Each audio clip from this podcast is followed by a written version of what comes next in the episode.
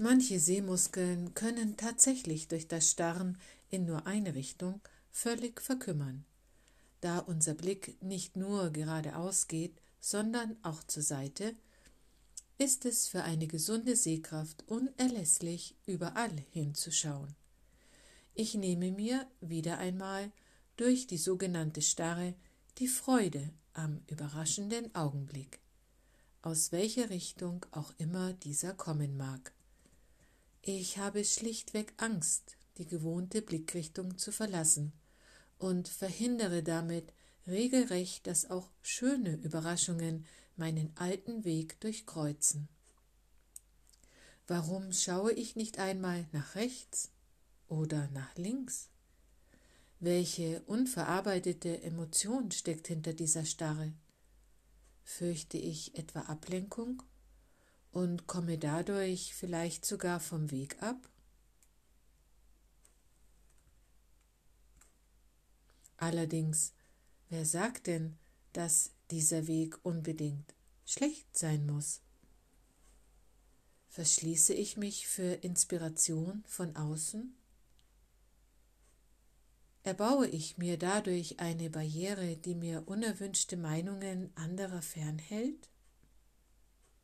Okay, was ich nicht weiß, macht mich nicht heiß, aber klopft da nicht in mir klammheimlich ein Verlangen an, das wissen will, ob es da noch etwas anderes gibt als die inneren Bilder meines Starrsinns, der krampfhaft versucht, das alte Leben zusammenzuhalten. Wem oder was will ich damit etwas beweisen? Mir etwa?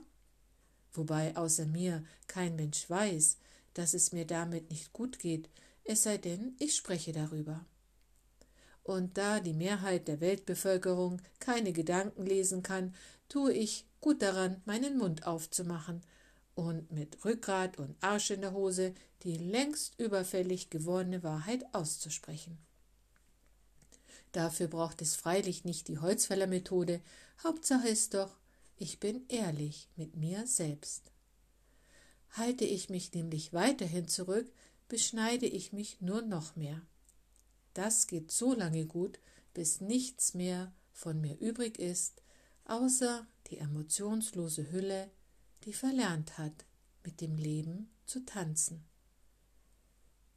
die sogar Angst davor bekommen hat, sich von dem Fluss des Lebens überraschen zu lassen oder von neuen Impulsen bereichert zu werden, die dem eingefahrenen Trott sicher nicht schaden würden.